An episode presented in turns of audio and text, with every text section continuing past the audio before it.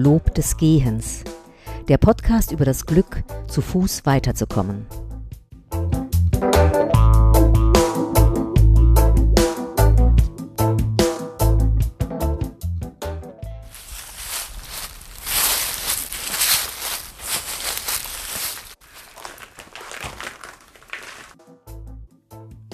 Hallo und auch im Mai gibt es heute eine Bonusfolge von Lob des Gens und zwar als Vorbereitung auf die nächste Episode, wenn ich mit den beiden Schriftstellerinnen Lea Sauer und Özlem Özgül Dündar über Flaneusen in den Städten sprechen werde.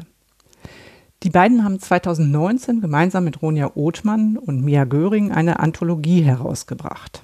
Flexen, Flaneusen, Schreiben Städte heißt die Sammlung und in 30 Texten entsteht dort ein neuer Blick auf das Flanieren in der Stadt. Das zeigt sich nämlich ganz anders, wenn Frauen zu Wort kommen und wenn auch der Blick von queeren Autorinnen und People of Color sich in den Texten wiederfindet, was bislang noch viel zu selten geschehen ist. Normalerweise berichten vorrangig Männer über das Flanieren. Das Buch ist 2019 im Verbrecherverlag in Berlin erschienen und ich habe ein wirklich schönes Gespräch mit den beiden Autorinnen darüber geführt, was die Flaneuse alles mehr ist als das weibliche Pendant zum bekannten Flaneur. Wir haben darüber geredet, wie Frauen sich den Platz in der Stadt erobern und wie es kommt, dass ihre Zeugnisse über das Flanieren bislang kaum Gehör finden und wie es den Herausgeberinnen erging, als sie 26 Frauen aufgerufen hatten, ihre Beiträge zur Flaneuse zu schicken.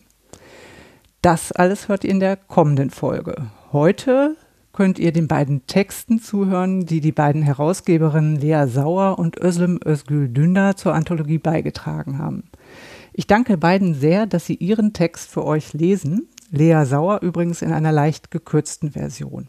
Wenn ihr die Gelegenheit habt, lest unbedingt den Originaltext, der mir sehr gefallen hat, weil er etwas hoffnungsvoller endet als jetzt hier in der gelesenen Variante. Wir hören uns dann schon wieder am kommenden Freitag, wenn ich das Gespräch mit den beiden veröffentlicht werde.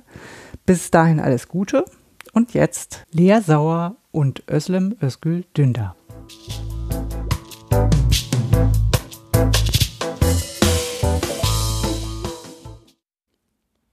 Eine Überlebende, eine Zeugin, ein Bericht.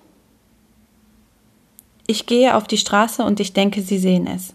Ich denke, alle Augen sind auf mich gerichtet. Dieser Mann dort, er sieht mich an. Die Frau, sie sieht mich an. Das Kind, es sieht mich an und alle, alle, alle wissen, was passiert ist. Da treffen Blicke auf mich, auf meinen Körper, mein Gesicht. Das muss man doch sehen, denke ich. Man muss es doch sehen, an meiner Wange zum Beispiel. Ich habe sie im Spiegel untersucht. Kleine rote Sprenkel und um das Auge auf dem Lid etwas braun.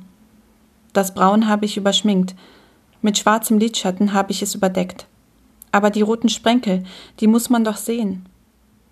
Da von meinem rechten Wangenknochen bis hin zum Nasenflügel. Wie kleine Nadelstiche. So sehen sie aus. Sie sind aber etwas anderes. Kleine Blutungen unter der Haut, die kommen, wenn die Gefäße auf bestimmte Art reißen von einem Schlag zum Beispiel oder einem Stoß. Ich habe es gegoogelt. Wussten Sie das? Dass ein Schlag dafür reicht? Gefäße können reißen, gequetscht werden, auslaufen, gedehnt werden. Adern. Die empfindlichsten Gefäße der Welt. Manche Haut wird gar nicht blau, wirklich nicht. Sie wird einfach nicht blau. Sie wird braun oder gelb. Auf meiner Schläfe zum Beispiel, da ist dieses Gelb wie ein Hauch vom warmen Licht in die Haut eingelassen. Meine Haut ist wie getränkt von diesem Gelb. Sehen Sie das, ja? Wissen Sie, wie Blut eine solche Farbe geben kann, wissen Sie das? Ich auch nicht. Das habe ich noch nicht nachgeschaut, einfach vergessen nachzuschauen, aber man muss es doch sehen, denke ich. Man muss doch das Blut sehen, das in meiner Nase krustet. Man muss doch sehen, dass sie geschwollen ist. Sehen Sie das? Wie sich da die Kruste gegen die Nasenwand drückt, die kleine Wölbung hier. Das muss man doch sehen. Aber sie sehen nichts, nie. Die Frau nicht, der Mann nicht, niemand. Ihre Blicke sind in eine Leere gerichtet, die den Platz meines Gesichts einnimmt. Mein Gesicht, ich weiß, ich weiß, eine schmutzige Scheibe fast durchsichtig, ich weiß. Man bemerkt die Scheibe nur gerade so, dass man nicht dagegen läuft, dass man ausweichen kann, ohne mich zu berühren. Einfach ein Hindernis, etwas, worauf man in keinem Fall stoßen darf. Ich weiß. Aber ich denke, gleich mache ich es, ja.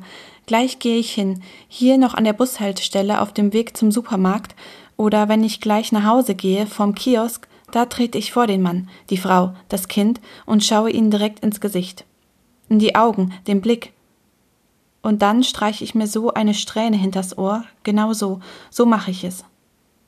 Ich halte ihn genau die Seite hin, auf der seine Hand vor wenigen Stunden meine Haut traf. Ich schaue ihn direkt in die Augen, genau so, ja, besonders der Frau. Mein Blick hat eine Härte, die sie aufmerksam macht, machen muss, auf meine Augen, meine Lippen, mein Gesicht. Da führt kein Weg an mir vorbei.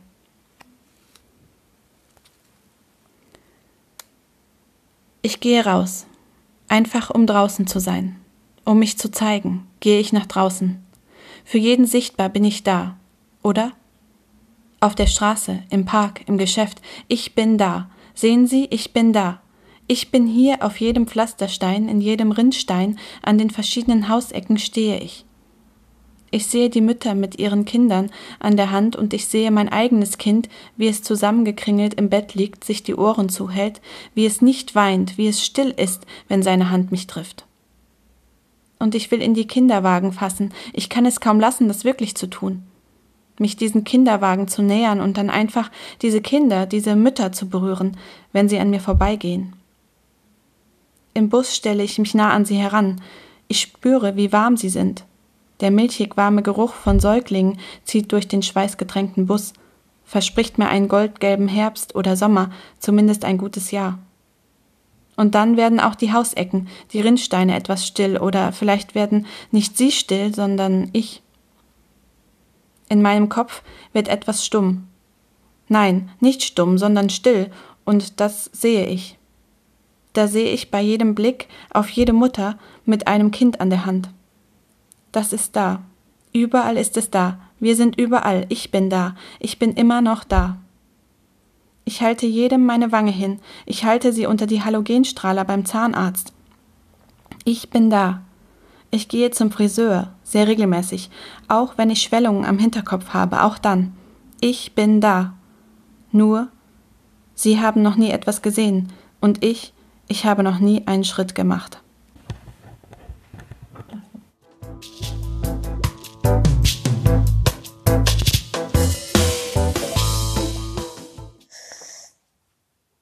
Die Ludas von Özlem Özgül Wir laufen ihr hinterher und finden raus, wo sie wohnt. Ein Kinderspiel. Wir warten noch einen Tag. Immer abwechselnd steht einer von uns Wache, damit wir wissen, wann sie aus dem Haus ist. Einen Ehemann hat sie auch. Als beide das Haus verlassen, gehen wir durch das Gartentor rein. Wir treten die Gartenstühle um und nehmen den Tisch auseinander. Wir zertrampeln die Blumen und reißen am Efeu. Wir sprayen drei Kreuze auf die Tür. Das ist unser Zeichen. Das ist unsere Rache. Für ihren Act in der Schule, für Seta. Wir finden ein Fenster auf Kippe und öffnen es. Und nacheinander klettern wir durch das Fenster und landen in der Küche. Drinnen verputzen wir alles, was essbar ist und schmieren alles andere, was wir nicht essen wollen, auf die Möbel. Wir kippen alles um, was nicht nied- und nagelfest ist. Wir schmeißen alle Klamotten aus den Schränken und lassen im Bad das Wasser überlaufen. Sie nennt sich Lehrerin, aber das interessiert uns nicht. Dann fragt Uli nach einem Lippenstift. Und wir fragen, was willst du mit einem Lippenstift? Erwartest du deinen Lover heute Nacht? Nee, Mann, zum Schnacken mit dem Alten, sagt sie, dabei so ein Grinsen im Gesicht. Dann kramt Seta einen aus ihrer Tasche, knallrot, und Uli geht ins Badezimmer und schmiert wie in einem Horrorfilm das ist unsere Rache, Bastardin, auf die ganze Wand. Der Lippenstift ist im Arsch, aber wen interessiert das schon? Danach gehen wir zu unserem Feind Nummer zwei. Wir schlagen alles klein bei ihm. Wir finden ihn lächerlich, die Kartoffelfresse. Pass auf, schon wieder mit Kartoffelfresse, sagt Alex. Ich bin auch eine. Aber Seta sagt, du bist doch meine allerliebste Kartoffelfresse und außerdem auch die schönste. Die ist sowieso immer so hyperkorrekt. Mann, wo bist du denn aufgewachsen, fragen wir, im Eliteinternat oder was? Alle nennen mich Flo, außer meine Eltern. Die nennen mich Gonja. Aber wer will schon so heißen? Zum Kotzen der Name. Meine Kumpels sind Alex und Seta und Uli. Eigentlich Alexandra, Seftab und Ulrike. Aber diese Namen will keiner von uns hören. Die erinnern uns an unsere Eltern und an die will keiner denken. Meine Kumpels schauen immer zu mir, wenn es ums Entscheiden geht, wenn etwas gemacht werden soll. Du bist unser Alpha, sagen sie zu mir, aber eigentlich zählt jeder einzelne von uns gleich. Wir sind unzertrennliche siamesische Vierlinge. Wenn man einen abtrennt, sterben alle. Ein Alter auf der Straße nennt uns Luder. Was ist denn das für ein Wort? Was will der denn? Bist du aus dem Mittelalter alt oder was? fragt Seta. Wir sind doch keine Luder, wir sind Frauen, sagt sie. Ihr seid allerhöchstens Mädchen, sagt der Alte, und dann sagt er noch Zeug wie Respekt, Verantwortung, Achtung. Scheiße, Mann, sagt er Achtung zu uns. Und Uli lacht so krass aus der Kehle, dass sie gleich anfängt, Blut zu spucken. Und ihre Alte zu Hause stoppt sich immer Bananen in den Mund, als ob sie jahrelang auf Bananenentzug gewesen wäre. Und wir finden das alle seltsam. Und Uli sagt, sie hätte Bananaritis. Die einen von unten und manche eben von oben. Manchmal geht bei Uli die Fantasie durch, sagt Alex. Allmählich wird es spät und wir haben noch keine Lust nach Hause zu gehen. Und was sollen wir schon da? Wir suchen ein Opfer, finden ein Mädchen, sie ist perfekt als Opfer. Im selben Alter wie wir, ein, zwei Jahre älter maximal. Umso besser finden wir. Dann finden wir ein anderes, besseres Opfer, einen Mann. Er trägt weiße Turnschuhe und wir hassen weiße Turnschuhe und überhaupt weiß, was soll das, frage ich. Was weiß ich, Mann, sagt Alex, und wir laufen dem Opfer hinterher und wir schreien dabei alle aus vollen Kehlen, die Luders, wir sind die Luders, die Luders. Und alle Passanten schauen uns an, aber wen interessiert das schon? Wir fahren bis an den Rand der Stadt und kommen an einer Bar vorbei. Wir glotzen die Leute an, die Wein trinken und schnieke Sneaker tragen. Die haben wir unserem letzten Opfer ausgetrieben. Eine Fahrradkolonne steht neben der Bar und Alex sagt, dass sie gerne mal wieder ein Fahrrad hätte. Dann ziehen wir Alex in die Seitenstraße und lachen laut. Sie weiß nicht, was wir vorhaben, aber sie ist ja nicht von gestern.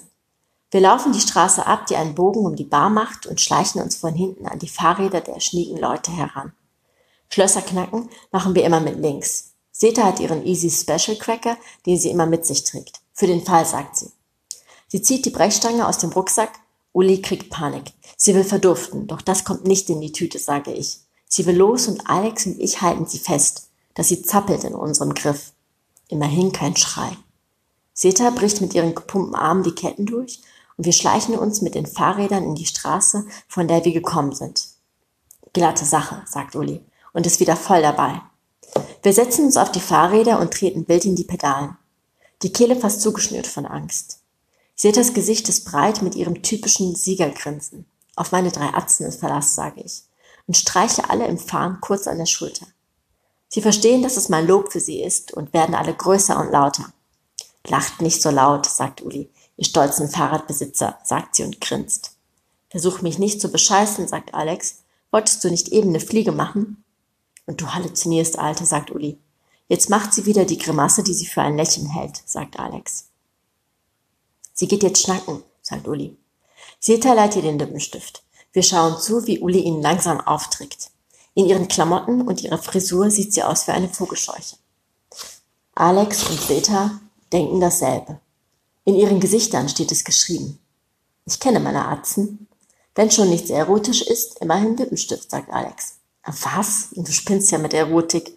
Ich scherze doch nur, sagt Uli und wird rot dabei. Ist der nicht dein Onkel oder was? fragt Seta. Geht dich nichts an, sagt Uli.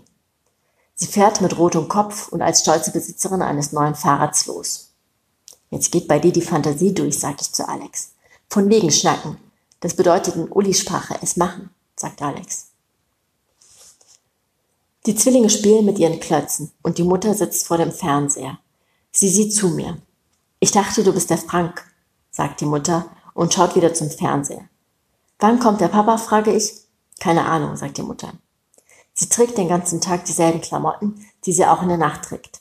Frühes Stadion von Depression, sagt der Arzt. Der hat sie nicht alle, sagt die Mutter. Die Zwillinge quengeln und sagen, dass sie die Brust wollen. Und die Mutter sagt, haut ab. Du musst sie füttern, wenn du sie in die Welt setzt, sage ich. Wollte sie nicht in die Welt setzen, sagt die Mutter und starrt weiter auf den Bildschirm. Die Zwillinge sagen immer wieder Mama, Mama und packen ihr an die Brüste und die Mutter sagt, haut ab, verdammt, und schiebt die Quälgeister zur Seite. Sie heulen, aber wen interessiert das schon? Ich mache mir was warm in der Mikrowelle und halte es den Zwillingen hin. Und sie verziehen ihre Gesichter. Mama, Mama, sagen sie weiter. Und ich will in Ruhe essen. Dann kommen sie zu mir und versuchen an meine Brüste dran zu kommen und ich sage, haut ab, ihr Quälgeister. Sie wollen nicht kauen und lieber an den Brüsten hängen. Sie sind jetzt schon pervers, die kleinen Fratzen. Ich döse vor mich hin, als Alex und Seta mir schreiben, komm, wir gehen schnacken. Wir treffen uns an unserem Ort. Wir tragen alle Minis und tiefe Dekolletés. Wir tun alle roten Lippenstift drauf und gehen in eine Bar. Wir sitzen rum und lächeln Typen an, damit sie zu uns rüberkommen und uns Drinks ausgeben. Wir sitzen kaum fünf Minuten, da haben wir schon drei Kerle an der Angel. Wir sagen, dass wir Denise, Charlotte und Christina heißen.